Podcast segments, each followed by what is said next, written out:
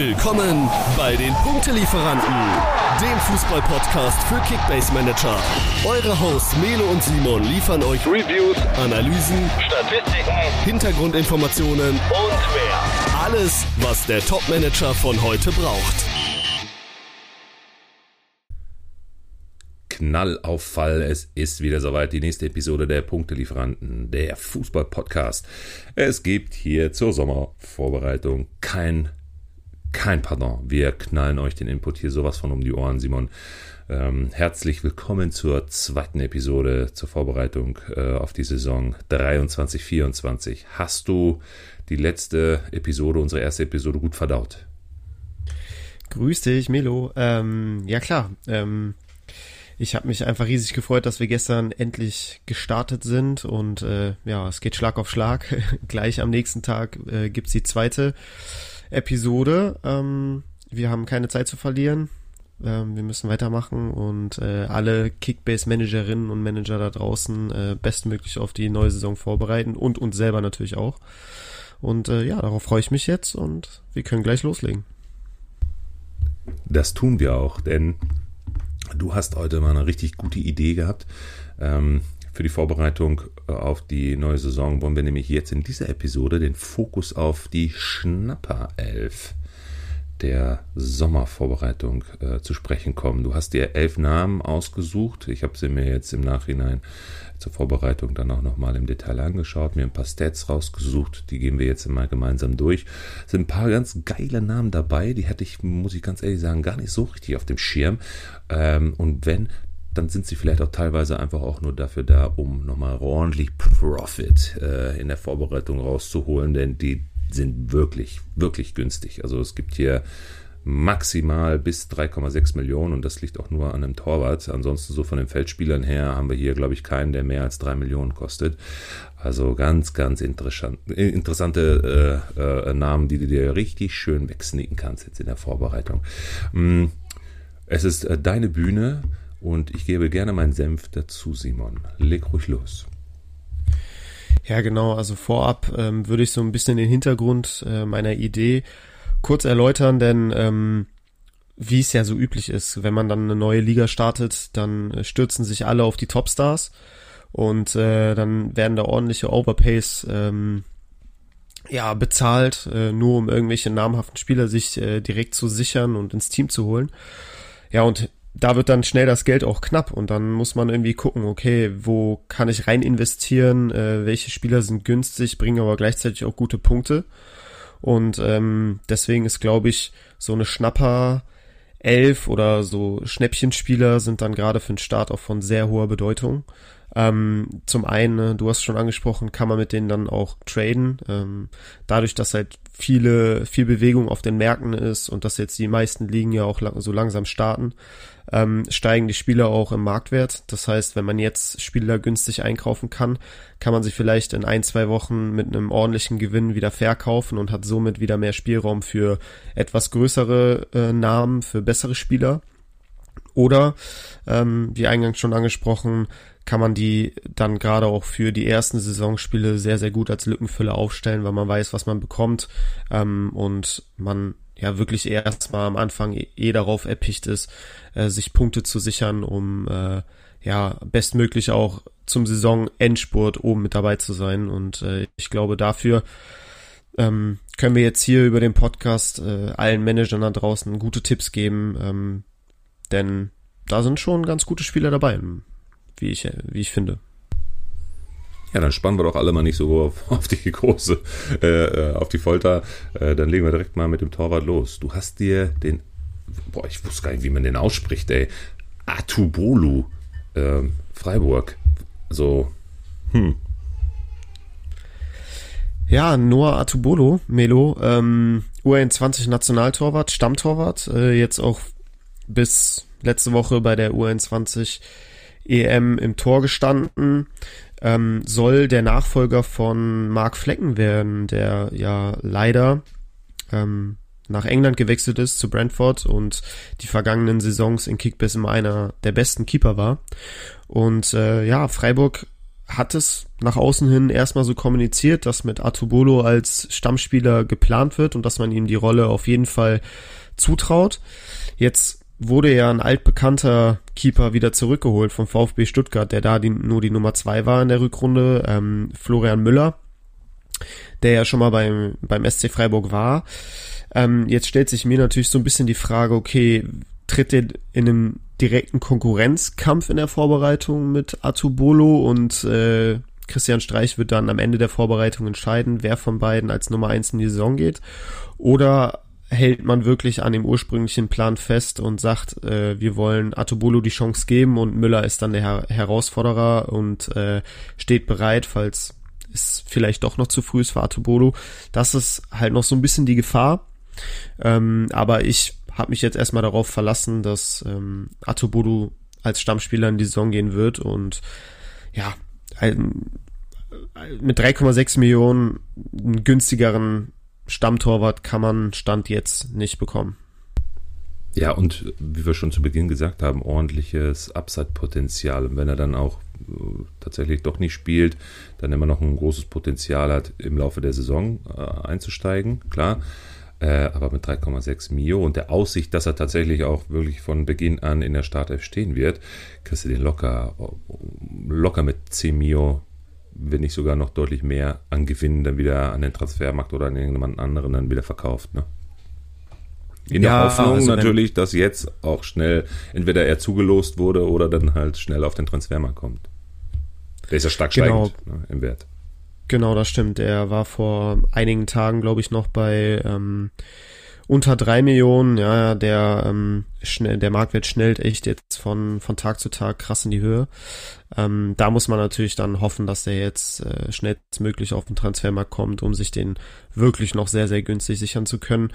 Ähm, aber ja, klar, so ein Marktwertgewinn von bis zu 10 Millionen halte ich nicht für ausgeschlossen, wenn alles glatt läuft und der wirklich dann spielen sollte. Ähm, ja, kann man mit dem, glaube ich, erstmal nichts falsch machen, zu, zumal Freiburg ja auch in den vergangenen Jahren eine extrem starke Defensivmannschaft war, die auch häufig zu Null gespielt hat. Äh, Gerade auch mit den starken Innenverteidigern um Lienhardt und Ginter ähm, hat man da echt gute und verlässliche Vorderleute. Also der ein oder andere zu Null Bonus, der ist schon sehr wahrscheinlich. Und die Marktwertkurve, das ist so krass, die geht gerade um 90 Grad nach oben. das ist wirklich immer so verrückt am Anfang, ne? Man merkt so richtig, äh, die ähm, Kader werden geupdatet von, von Kickbase, die neuen Spieler kommen in die App und äh, dann fangen ja viele Ligen auch an und ähm, das sieht man dann echt an den Marktwertkurven. Das geht so rasant, weil so viel Bewegung äh, innerhalb der App ist. Ist schon echt, echt immer krass zuzusehen. Schön.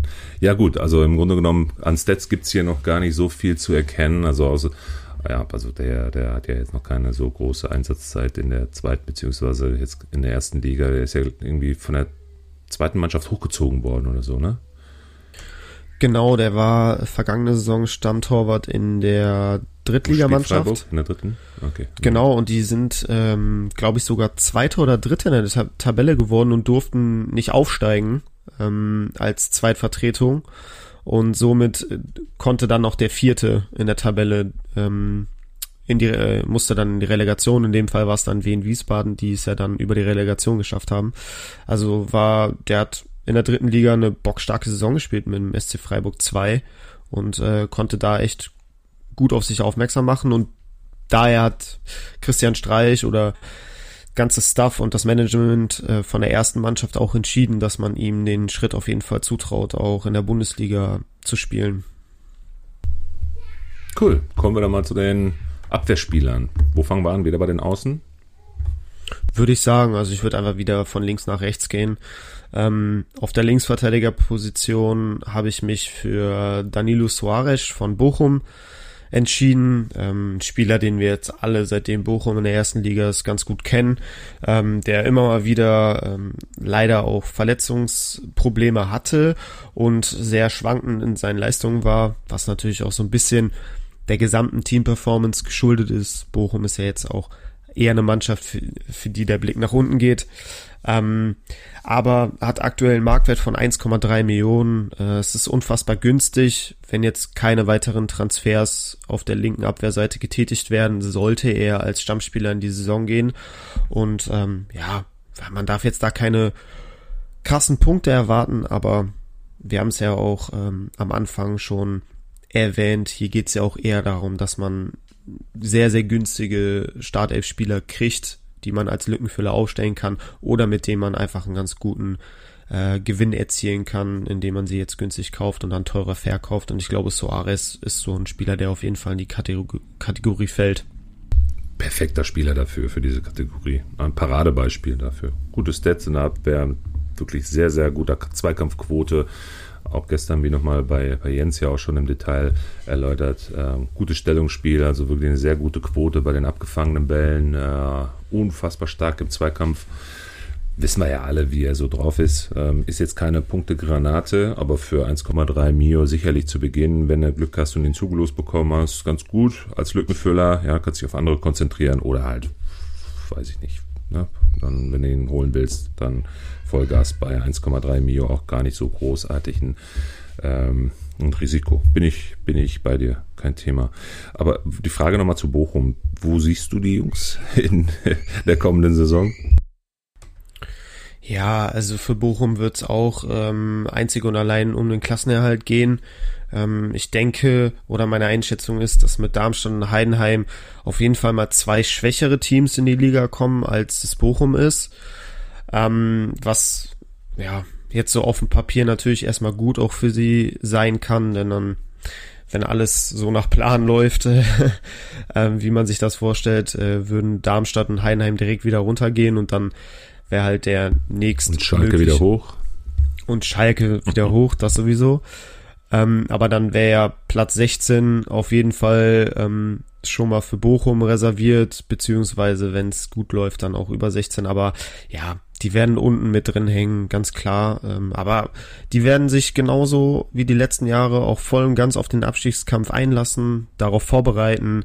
Jeder weiß, worum es geht und es geht wirklich nur ums nackte Überleben und äh, ja, das sind die, die Teams, die, die schwer zu bespielen sind, weil die echt über den Kampf kommen ähm, und die den Abstiegskampf von Spieltag 1 an bedingungslos annehmen. Und wir haben es in den vergangenen Jahren häufiger gesehen. Teams wie Gladbach, ähm, ja, vielleicht auch Augsburg, äh, Hoffenheim, Stuttgart, das sind alles so Teams, die auch davon träumen, eher mal nach oben zu kommen und äh, wenn die dann erstmal so eine halbe Saison unten drin hängen und äh, es dann doch noch nicht bei jedem Spieler im Kopf angekommen ist, worum es denn geht, dann äh, kann es schwer werden. Und äh, Bochum ist ein Team, die werden von Spieltag 1 an alles dafür geben, in der Liga zu bleiben. Mark my words, Simon. Ich sage dir Relegation Hamburg-Bochum. Das wäre geil. Das wäre echt ein Spiel, was ich übelst feiern würde. Ich habe ja schon gehofft, dass es in der vergangenen Saison der Fall gewesen wäre. Aber naja, eben nicht. Dann wird es halt nächste Saison der Fall. Was mir übrigens aufgefallen ist, wenn wir bei den Absteigern und Aufsteigern sind, ähm, du hast in deiner Schnapper 11 nur einen einzigen Aufsteiger drin. Da, da war, was, was hast du dir dabei gedacht? Ja, also zum einen muss ich ehrlicherweise zugeben, ähm, bin ich thematisch noch nicht so deep drin bei den, was die Aufsteiger angeht, weil es halt wirklich mit Darmstadt und Heidenheim zwei Aufsteiger sind, die man jetzt so, wenn man sich den Kader anguckt, äh, nicht unbedingt so gut kennt, wenn man nicht intensiv die zweite Liga verfolgt hat. Klar, ne, wenn wir jetzt Heidenheim nehmen, Tim Kleindienst da vorne im Sturm als Top-Torjäger der zweiten Liga, der ist einem schon ein Begriff, aber der hat ja auch als Einstiegsmarktwert ähm, einen sehr stolzen Preis. Das heißt, er fällt auf jeden Fall nicht in diese Kategorie. Und bei diesen günstigeren Spielern, da ist man sich halt noch nicht so ganz sicher, weil man die nicht so verfolgt hat, nicht so gut kennt. Sind das wirklich Stammspieler oder sind das Rotationsspieler? Gerade bei den Aufsteigern ist ja, wird ja transfertechnisch ähm, auch viel passieren. Ähm, da kann noch viel Bewegung reinkommen. Da werden sicherlich auch noch einige Spieler von anderen Vereinen dazugenommen, um sich halt für die äh, erste Liga bestens aufzustellen. Ähm, von daher war ich da ein bisschen vorsichtig, war mir aber bei äh, Maglica von Darmstadt recht sicher, dass der als Stammspieler eingeplant wird, wenn wir jetzt mal in die Innenverteidigung gehen. Ähm, der wurde ausgeliehen vom VfB Stuttgart. Ähm, Darmstadt, was ich gelesen habe, verfolgt mit ihm auf jeden Fall einen konkreten Plan, wollte ihn unbedingt haben für die Dreierkette hinten und äh, ja, von daher habe ich ihn mit einem Marktwert von aktuell 1,3 Millionen auch mit in diese Schnapper 11 genommen, weil, ja, wie gesagt, er ist unfassbar günstig und sollte als Stammspieler in der Dreierkette bei Darmstadt sicher eingeplant sein. Okay. Ja, und nachvollziehbar, weil ich glaube auch, dass man da jetzt noch zwei, drei, vier Wochen braucht, bis man sich die Namen alle mal angeschaut und die ersten Testspiele mal durch ähm, analysiert hat, um ein Gefühl dafür zu bekommen, wie performen diese beiden Mannschaften, die es, und da bin ich bei dir, unfassbar schwer haben werden. Gerade auch bei dem Auftaktprogramm, ne? Ich glaube, direkt äh, schon für die Darmstädter geht's nach Frankfurt, ne? Da geht's ja richtig, richtig ab. Und ähm, Heidenheim, glaube ich, Wolfsburg, oder? Ja, genau. Also ich meine, das hätte ich auch so im Kopf ja, behalten, dass es genau. für Darmstadt dann direkt. Ja, ähm, herzlich willkommen in der Bundesliga. Ja, ähm, weiß auch nicht, was die DFL sich dabei gedacht hat, aber okay. So, man, man weiß direkt, was, was auf einen zukommt. Ja, vor allen Dingen als Darmstädter, ne? ja, genau. Ja. Okay. Ja, Maglic haben wir. Ähm, der nächste in der Innenverteidigung. Stark, dass du den Stark da reingeholt hast. Ein Bremer. ha, ha. Übrigens nicht der einzige, aber das sehen wir ja gleich. Dann, ähm, ja, Stark, 3,1 Millionen. Ja, genau. Ähm, als ich die äh, elf zusammengestellt habe heute Vormittag, ähm, ja, bin ich natürlich auch den, den Bremer Kickbase-Kader durchgegangen und war erstaunt, dass es da wirklich einige Spieler gibt, die sehr, sehr günstig sind. Oder noch sehr, sehr günstig sind. Und äh, bei denen ich mir wirklich zu 99 Prozent sicher bin, dass die ähm, Startelf-Spieler sein werden bei, bei Werder. Ähm, zu dem anderen kommen wir gleich noch, aber bleiben wir jetzt erstmal bei Stark. Äh, Niklas Stark hat ähm, ist im Laufe der vergangenen Rückrunde tatsächlich geschafft, zum Abwehrchef zu werden. Ähm, spielte anfänglich den rechten Part in der Dreierkette in der Innenverteidigung und ähm, ist dann in die Mitte gerückt und spielt jetzt den zentralen Part in der Dreierkette und hat so ein bisschen das Zepter von ähm, und die Führung von Marco Friedl übernommen, der den linken Part spielt und äh, als Kapitän ja eigentlich so Wortführer sein soll, aber Stark hat ihm so ein bisschen den Rang abgelaufen und äh, von daher finde ich ihn sehr interessant, weil man sich wirklich sicher sein kann, dass er gesetzt sein wird. Ähm, und die anderen Verteidiger müssen sich dann um ihn herum so ein bisschen um die Plätze streiten.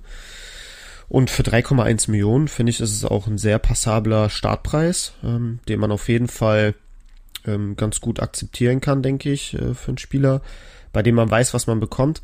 Einziges Problem ist natürlich beim SV Werder Bremen, dass die ähm, traditionsbedingt sich regelmäßig äh, sehr, sehr viele Gegentreffer fangen. Und ähm, ja, das spiegelt sich dann leider auch häufiger mal in den Punkten wieder, gerade bei den Verteidigern ja, da muss man einfach hoffen, dass äh, Werder und Ole Werner jetzt so in der Saisonvorbereitung ein bisschen an der Defensive arbeiten, dass ähm, man sich nicht mehr so viele Gegentore fängt und dann werden auch die Punkte von Niklas Stark auf jeden Fall wieder nach oben gehen. Aber meinst du, leiden seine Kickbase-Punkte durch diesen Positionswechsel oder wird das auf einem ähnlichen Niveau bleiben? Ich guck mal eben, was er, was hat er für einen Schnitt gehabt letzte Saison? 62. Also jetzt nicht so die Rohpunkte-Maschine, ne? Nee, tatsächlich nicht. Ähm, der, als er noch auf der rechten Seite gespielt hat, ähm, musste er oft auch so ein bisschen ähm, mit, mit vorschieben, ähm, um dann Höhe der Mittellinie äh, die Bälle zu verteilen. Jetzt als zentraler Part kann er ähm, tiefer aufbauen und so die Steckpässe dann ins Mittelfeld spielen. Ähm, also mir hat er in der zentralen Rolle der Dreierkette deutlich besser gefallen als in der äh, auf der rechten Seite. Von daher kann ich mir schon gut vorstellen. Ich habe jetzt leider nicht den 1 zu 1 Vergleich ähm, zu seinen Leistungsdaten. Äh, aber ich kann mir sehr gut vorstellen, dass er in der zentralen Rolle der Dreierkette nochmal punktetechnischen Schritt nach vorne machen kann äh, im Vergleich zur rechten Seite. Gehe ich mit dir mit. Zumal er saustark im Zweikampf ist, da viele, viele äh, Zweikämpfe gewinnen wird, äh, Bälle abfangen kann, bis zum geht nicht mehr, Kläraktion en masse, äh, ey, 4,77 pro 90 Minuten an Aufklärung, also fünf, fünf klärende äh, Aktionen pro Spiel, Kopfball nicht ganz so stark, aber vielleicht arbeitet er da noch ein bisschen an sich, aber ähm, die 60 sehe ich auch wieder in diesem, in diesem, äh, in dieser Konstellation. Ja, doch, definitiv. Die 60, die werden es, denke ich mal, mindestens werden. Ich als Bremer erhoffe mir natürlich noch ein paar mehr Punkte, weil das ja dann wahrscheinlich auch damit einhergeht, dass das Team etwas besser performt. Und das würde ich natürlich mit Kusshand annehmen. Ähm, ja, aber ich denke mal mit auf so die, einem Star jetzt bei euch in der Bremer Mannschaft, was glaubst du? Ist doch logisch. da spielt ihr um die Champions League mit, oder wie war das? Ja, so so groß fange ich noch nicht an zu träumen. aber ähm, ich würde jetzt auch erstmal eine weitere sorgenfreie Erstligasaison auch dankend annehmen. Ähm, aber alles darüber nehme ich natürlich sehr, sehr gerne. Bin auch gespannt. Hm, ja, aber ich denke mal, um jetzt stark abzuschließen, ich glaube, die 60 äh, Punkte im Schnitt, die sind ihm sicher Tendenz eher steigend. Ja, dafür gebe ich aber auch gerne 3,1 Millionen aus an Marktwert. Natürlich ein bisschen ähm, draufballern. Also so, wenn du den, wenn du den so um die 4 kriegst, ist doch super. Perfekt. Für 60, ja, 60 so. Schnitt plus X hast du, machst du nichts falsch. Grundsolides Team und weißt du, was du hast. Perfekter Lückenfüller auf dem Niveau. Ja, sehe ich absolut genauso. Ähm, auf der rechten Seite, der Rechtsverteidiger. Ähm, da habe ich mich mal wieder täglich grüßt das Murmeltier oder jährlich grüßt das Murmeltier für Benno Schmitz entschieden. Äh, ich weiß nicht, Melo, ob Da du, ist er wieder. Genau. In unserer ersten Episode, in unserer ersten Saison hast du ihn benannt. Letztes Jahr hast du ihn gehypt. Dieses Jahr wieder. Ich hätte mich gewundert, wenn er nicht da gewesen wäre. Ja, freut mich auf jeden Fall, dass es dir auch aufgefallen ist, dass ich Benno Schmitz eigentlich für jedes ähm, jedes Jahr aufs Neue auch in so eine Schnapper-Elf oder in so eine Startelf ähm, für, für günstige Startspieler mit reinnehme, weil er einfach jedes Jahr aufs Neue recht günstig ähm, zu haben ist, gerade am Anfang der Saison und äh, ich mir bei ihm einfach zu 1000 Prozent sicher bin, dass er als Stammrechtsverteidiger beim FC gesetzt ist und ähm, man ja weiß, was man bekommt. Klar ist auch auffällig, dass seine Punkte, seitdem Modest weg ist, äh, enorm gelitten haben, denn äh, als Modest noch im Angriff gespielt hat, war das ja so ein bisschen das Traumduo Schmitz auf Modest und äh, beide haben dann ordentlich Punkte abgesahnt. Ähm, die Zeit ist leider vorbei, ähm, aber wer weiß, vielleicht ähm, findet Schmitz ja in Selke seinen Sturmpartner vergangener Jahre und ähm, kann ihn dann mal mit Assists und Flanken füttern. Ähm, aktuell Marktwert von 2,6 Millionen, super günstig, nahezu Konkurrenz los auf der rechten Seite, also auch da das weiß man, was man bekommt. Man kann ihn als Lückenfüller problemlos aufstellen. Man bekommt seine 50 bis 60 bis 70 Punkte ähm, pro Spiel und äh, ja, kann, wenn man sich doch unsicher ist oder wenn man dann irgendwie das Gefühl hat, ich kann in ein höheres Regal greifen, ihn sicherlich auch mit einem guten Gewinn weiterverkaufen. Was meinst du, bis wohin würde er gehen? Ja, also der Transfermarkt in Kickbase nimmt er echt ordentlich an Dynamik auf und ähm, auch Schmitz wird ein Spieler sein, der jetzt ja, bestimmt täglich drei, vier, fünf, sechshunderttausend steigen wird jetzt äh, in der Anfangszeit. Also ich ihm auf jeden Fall so ein erstes, einen ersten Peak von, von sechs bis sieben Millionen zu. Oder? Was, was meinst du? Eher drunter oder eher drüber? Ja, bin ich bei dir. Also alles, alles gut. Also ich würde sogar vielleicht sogar ein bisschen höher gehen, noch auf eine 7, 7,5 Millionen. Äh, kommt immer ganz auf das Startprogramm an. Ne? Also der hat ja auch zu Beginn letzte Saison, gut, da ging es auch gegen Schalke, aber da hat er direkt im ersten äh, Spiel eine 190er Bombe hingelegt. Also von daher, äh, mitnehmen. Ja, ähm, genau. Jetzt ist der Start ja etwas komplizierter mit äh, Dortmund. Ähm, da wird dann wahrscheinlich auch direkt die erste Markt, Marktwertdelle kommen. Ähm, denn ne, natürlich ist beim FC immer alles drin, aber ich gehe jetzt eher mal davon aus, dass sie in Dortmund das Auftaktspiel verlieren werden und Schmitz nicht ganz so viele Punkte sammeln wird. Äh, aber ja, ich lasse mich gerne eines Besseren belehren. Kommen wir ins Mittelfeld. Korrekt, genau. Womit zu loslegen? Genau. Ja, ich würde einfach äh, auf der zentralen Sechserposition mhm. anfangen. Ähm, mir war besonders wichtig, auch ähm, bei der Erstellung dieser Startelf, dass ich auch alle Positionen abdecke. Ne? Also, dass wir ähm, Verteidiger haben, Mittelfeldspieler haben und äh, Offensivspieler haben, weil so ähm, können die Zuhörer ja auch selbst entscheiden, okay, ähm, brauche ich jetzt noch einen Verteidiger, ja, höre ich nochmal in den Podcast rein oder guck mir nochmal die, die Elf an ähm, auf Instagram, Kickbase Fanpage ähm, oder brauche ich einen Mittelfeldspieler, einen Angreifer, so ist, glaube ich, ist alles abgedeckt und ähm, so können die Manager sich dann auch ganz gut aufstellen.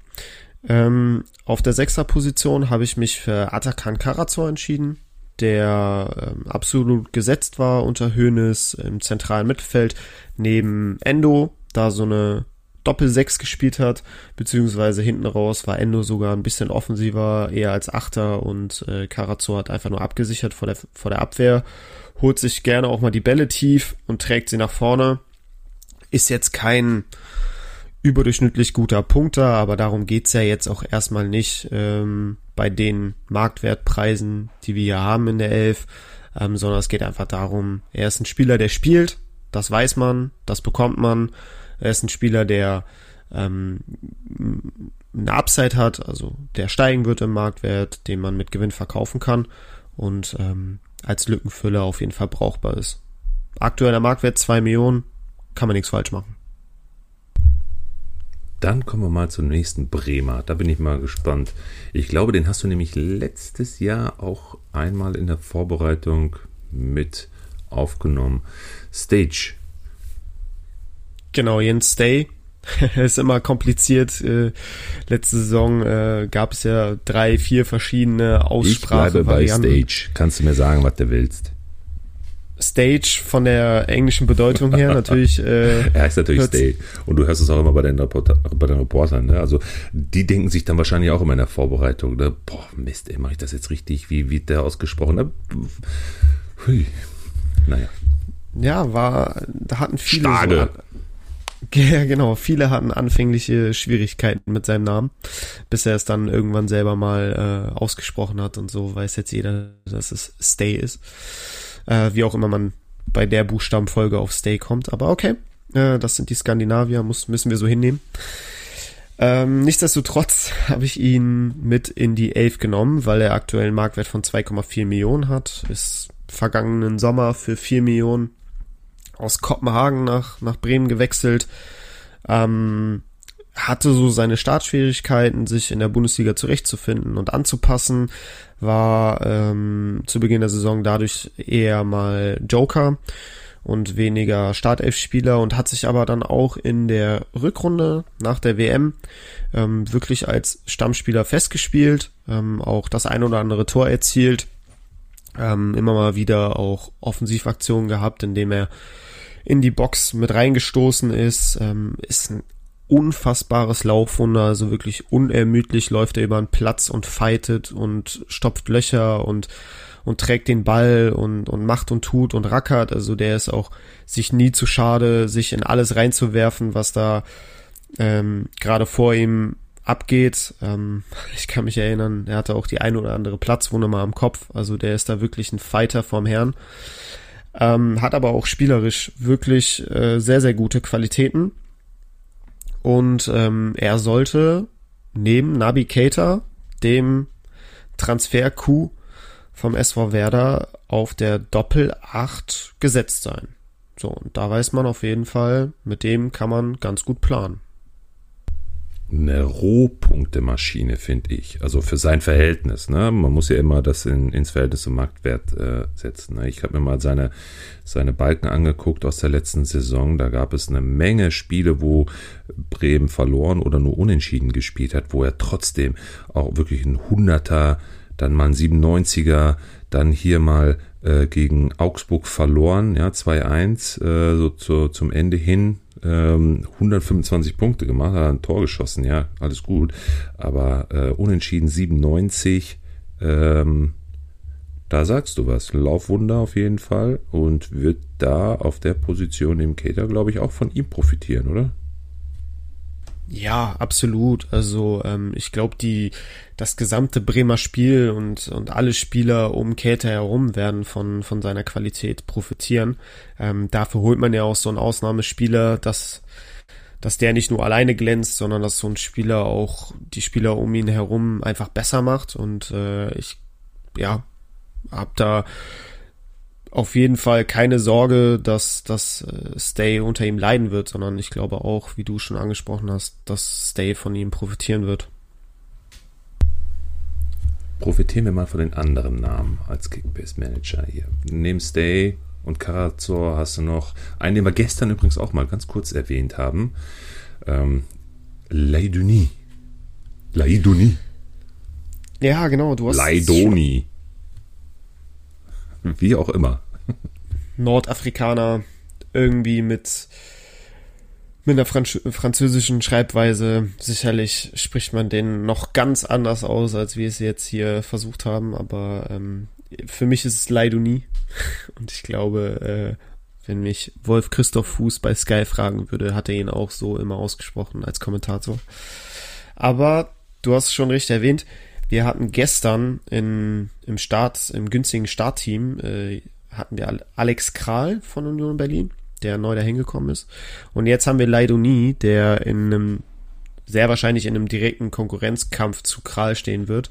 Von daher ist auch dieser Name eher mal mit Vorsicht zu genießen, ähm, weil man ja davon ausgehen kann, dass aufgrund der Dreifachbelastung mit der Champions League Union Berlin schon das ein oder andere Mal rotieren wird. Da gibt's einen Kral, da gibt's einen Haberer, da gibt's einen Andras Schäfer, da gibt's einen Leidoni. Vielleicht kommt noch ein weiterer zentraler Mittelfeldspieler hinzu. Ähm, aber bei Liga Insider ist Leidoni erstmal auch als Startelf-Spieler aufgeführt. Auf den Zug bin ich mit aufgesprungen, kann mir auch sehr gut vorstellen, dass Leidoni äh, viele Minuten speziell auch in der Bundesliga sehen wird. Äh, hat aktuell einen Marktwert von 2,2 Millionen. Bei einem Champions League Team ist das auf jeden Fall ein sehr, sehr günstiger Marktwert, wenngleich Leidoni auch in der vergangenen Rückrunde nicht gerade für krass viele Punkte bekannt war, obwohl er hinten raus tatsächlich auch das eine oder andere Tor geschossen ja, hat. Ja, hinten raus hat er, glaube ich, ganz gut performt. Ne? Gegen Freiburg da, das 4-2, da hat er ein Tor gemacht. Dann hat er, glaube ich, danach, ne? genau, danach gegen Hoffenheim auch nochmal eine Bude gemacht, 150 Punkte, zwischendrin immer mal wieder so 80, 70, 90. Also er scheint auch eher so ein, der, der offensivere ähm, Paar zu sein. Ne? Er ist sehr stark im Offensivzweikampf, also gewinnt dann die Bälle und treibt wieder nach vorne. Ähm, stark im Block. Ja. ja. 2,126 Millionen aktuell. Ja, Upside mitnehmen. Da würde ich mir jetzt nicht so sicher sein, den wirklich bis ans Ende durchzuziehen, weil ich da weiß, dass gerade bei Union viel rotiert wird und du dir auch nicht sicher sein kannst, ob er dann auch wirklich äh, längere Zeit dann noch als Startelf-Spieler in der Bundesliga selbst zum Einsatz kommt. Hm, Champions League sehe ich ihn auch gar nicht. Aber das gehört ja hier nicht zu Kickbase. Ja, mitnehmen, um äh, Profit zu machen. Genau, also bei dem Marktwert ist es, glaube ich, schon ein ganz passabler Spieler noch ein Stuttgarter, wenn wir mal ins offensive Mittelfeld gehen oder in, grundsätzlich in die Offensive. Ähm, Milo hast du noch mal mit aufgeführt. Genau, Melo, ich weiß nicht, ob du die Relegation gesehen hast mhm. gegen HSV. Ja. Ähm, da fand ich, war Milo äh, in der speziell auch im Hinspiel in Stuttgart äh, mit der auffälligste Offensivakteur beim VfB Stuttgart. Der war überall zu finden, unfassbar wuselig, äh, hat sich immer zwischen die Ketten fallen lassen und sich die Bälle abgeholt, dann auf die auf die Abwehr zugedribbelt ähm, und die vor mächtig Probleme gestellt. Und ähm, das hat einfach nur Spaß gemacht, ihm zuzuschauen, äh, dass er auch wirklich ähm, sich reingefunden hat beim VfB, auch sich an die Bundesliga, an das Tempo gewöhnt hat, Spaß am Spiel hat und ähm, ist ein unfassbar junger Spieler noch, der auf jeden Fall das Zeug hat, sich mächtig weiterzuentwickeln und ähm, ich weiß oder ich habe gesehen und ich gehe davon aus, dass Hoeneß diese Entwicklung vorantreiben möchte und ihm das Vertrauen schenken möchte, auch weiterhin in der neuen Saison. Und ähm, von daher kann ich mir sehr gut vorstellen, dass Milo, der ja auch flexibel einsetzbar ist. Also du kannst ihn über den Flügel kommen lassen, du kannst ihn auf der 10 spielen lassen, du kannst ihn auch auf der 8 spielen lassen, ähm, dass, dass der auch seinen Platz kriegen wird in der Startelf. Aktuell 2,5 Millionen, günstig zu haben. Wenn es für Stuttgart jetzt endlich auch mal wieder bergauf geht ähm, und nicht nur gegen den Abstieg geht, dann ähm, wird ja auch das Team besser performen. Die Gesamtpunkte vom VfB Stuttgart steigen an, davon profitiert auch Milo. Also ich glaube, dass der sehr interessant ist, ähm, nicht nur um mit ihm Gewinn zu machen, sondern ich glaube, dass der wirklich für die ersten zwei, drei Spieltage auch absolut eine Option ist, den man aufstellen kann. Wie siehst du grundsätzlich Stuttgart? Da ist ja sehr, sehr ruhig, was so Transfers äh, angeht. Ne? Geplant ist zwar immer ein bisschen was, man hört und liest was, aber großartig jetzt äh, wie außer die Porsche-Millionen, die da reingekommen sind. Mh, hm, also Futter ist ja da, ne? Also, aber es kommt halt einfach noch nicht so viel auf den Schirm, ne? Ja, das verwundert mich tatsächlich auch noch ein wenig, dass da bislang bis auf Mittelstädt und irgendwie zwei weitere jetzt namentlich nicht mal erwähnen kann, weil die sich nicht so eingebrannt haben, ist bislang echt sehr, sehr ruhig. Ich glaube, da warte man so ein bisschen auf so der, auf den Dominostein, der fällt, äh, Stichwort Sosa ähm, oder auch Endo, ähm, wenn die, oder Mavropanos, wenn diese drei ähm, vielleicht wechseln sollten, dadurch dann nochmal Geld äh, reinkommt, dann äh, wird, wird Stuttgart auch anfangen, auf die Abgänge zu reagieren, wird äh, externe Spieler dazuholen. Man hat ja noch vor der Relegation oder während der Relegationsspiele die Verpflichtung vor Siegen. Der kostet ja auch ein bisschen was. Ähm, das heißt, den hat man ja auch schon fest verpflichtet. Ich bin gespannt, was da noch passieren wird. Du hast die Porsche-Million angesprochen. Ähm, davon kann man sicherlich auch einiges noch in den Kader stecken. Also ich glaube, dass da noch, noch was passieren wird. Transferfenster hat gerade erst geöffnet, seit 1.7. Äh, offiziell geöffnet. Also ich glaube, die werden noch einiges machen auf dem Transfermarkt. Zwei Namen haben wir noch. Milo haben wir abgeschlossen gehen wir nach Augsburg. Für 2,1 Millionen hast du Bellio aufgestellt. Den finde ich ja mega spannend. Das ist mein Favorit hier in deiner, in deiner Schnapper-Elf. Ähm, den sehe ich auch mit der höchsten Perspektive auch langfristig Fuß zu fassen in der Bundesliga. Ähm, was ist deine Einschätzung zu ihm? Warum hast du ihn in die Schnapper-Elf geholt? Ja, zum einen äh, konnte ich, konnte ich mich daran erinnern, dass du äh, eigentlich ein großer Bello-Fan bist, ähm, weil du hast schon auch in der Vergangenheit ähm, immer mal wieder betont, dass du den einen sehr interessanten Stürmer findest und ich auch. Deswegen habe ich ihn auch mit reingenommen. War auch tatsächlich ein bisschen äh, verdutzt, dass der aktuell nur 2,1 Millionen kostet, weil der ja auch schon in der vergangenen Rückrunde regelmäßig zum Einsatz kam und auch ähm, nach ja, anfänglichen Ladehemmungen dann doch auch angefangen hat zu treffen. Ähm, Mergin Berisha, ein weiterer Konkurrent von ihm im Sturm, der ähm, wurde jetzt erst fest verpflichtet, aber soll direkt wieder verkauft werden äh, mit einem ordentlichen Transfergewinn. Das heißt, dadurch würde ein weiterer offensiver Konkurrent den Verein verlassen, wodurch ich davon ausgehe, dass Bello noch mal mehr Spielzeit kriegen wird als ohnehin schon.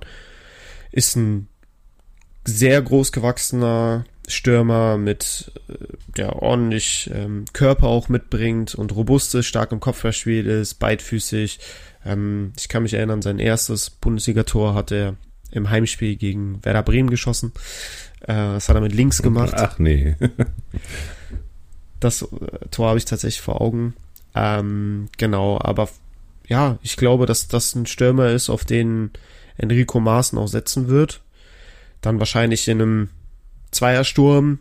Mal gucken, wer da noch dann neben ihm spielt, ob es Demirovic ist oder ob der eher ins Mittelfeld zurückgeht und man irgendwie versucht, noch einen externen Nebenmann für Bayo zu finden. Ich bin gespannt, aber ich glaube, ich traue ihm auf jeden Fall eine Menge Spielzeit zu und wie du schon gesagt hast, ich glaube, das ist der mit Abstand interessanteste hier aus der Elf, ähm, wenn der anfängt zu knipsen und ich glaube, so 5, 6, 7, 8, vielleicht sogar 9, 10 Tore, wenn alles glatt läuft, hat Bayo sicherlich im Tank. Mal gucken.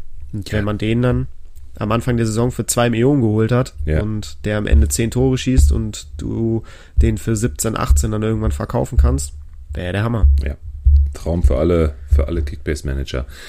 Und bei dem bleibe ich bei den, den würde ich auch predikten als ein Hidden, Hidden Champion. Der wird gut performen. Der braucht einfach nur seine, seine Spielzeiten. Das hat er hinten raus ja auch echt gut gezeigt, was er da kann, ja, wenn er kontinuierlich auch an seine Spielzeiten kommt und ähm, Augsburg auch etwas besser performt, als äh, man es von ihnen erwartet, dann ist er sofort da und er hat da auch gute Punktebomben hingelegt, ja, so gerade zum Ende in 31. 32. Spieltag, ja, gut, immer schön 150, 160, 130, äh, zwei Vorlagen im Spiel gegen Bochum, da haben sie verloren, hat er trotzdem 125 Punkte gemacht. Also das ist für mich einer der Potenzialspieler für die äh, Vorbereitung, um ihn sich wirklich auch langfristig ins Team zu holen und äh, Spaß zu haben, weil der wird wachsen im ähm, Marktwert und zwar ordentlich. Und du hast schon erwähnt, also so 17, 18, mal sehen, zum Ende der Saison hin oder weiß ich nicht, vielleicht sogar schon zum Ende der Hinrunde hin. Ähm, und ich träume auch alle Male 10 äh, bis 15 Scorer zu. Hundertprozentig. Ja, siehst du mal, Melo, sind wir uns einmal mehr einig. Das ist ja schön. Da, so soll es ja sein. Ja, so wie immer. Genau. Ja, und äh, den letzten vorne drin, da hast du auch einen ähm, interessanten Namen. Äh, jetzt in Köln, der Luca.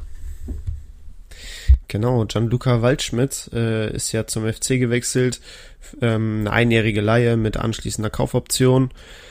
Ähm, jetzt gestern äh, habe ich, glaube ich, auf Instagram einen Ausschnitt eines Interviews von ihm gelesen, wo er ähm, ja unfassbar von Steffen Baumgart geschwärmt hat und von seinen Gesprächen mit ihm, ähm, der ihn dann dazu auch ja be bewogen hat, zum ersten FC Köln zu wechseln. Ähm, von daher glaube ich schon, dass er ein großer Fan auch von der Arbeit von Steffen Baumgart ist und äh, umgekehrt Steffen Baumgart auch einen genauen Plan verfolgt, ähm, was wie er mit Waldschmidt äh, bei bei sich im Team plant. Wir haben es gestern auch, glaube ich, ganz kurz angeschnitten. Ähm, Waldschmidt ist ja so, als wir über Selke gesprochen haben, Waldschmidt ist ja eher so der stö hängende Stürmer, der auch mal so über außen kommt, ähm, zwischen den Ketten spielt und äh, um einen zentralen Mittelstürmer herumspielt.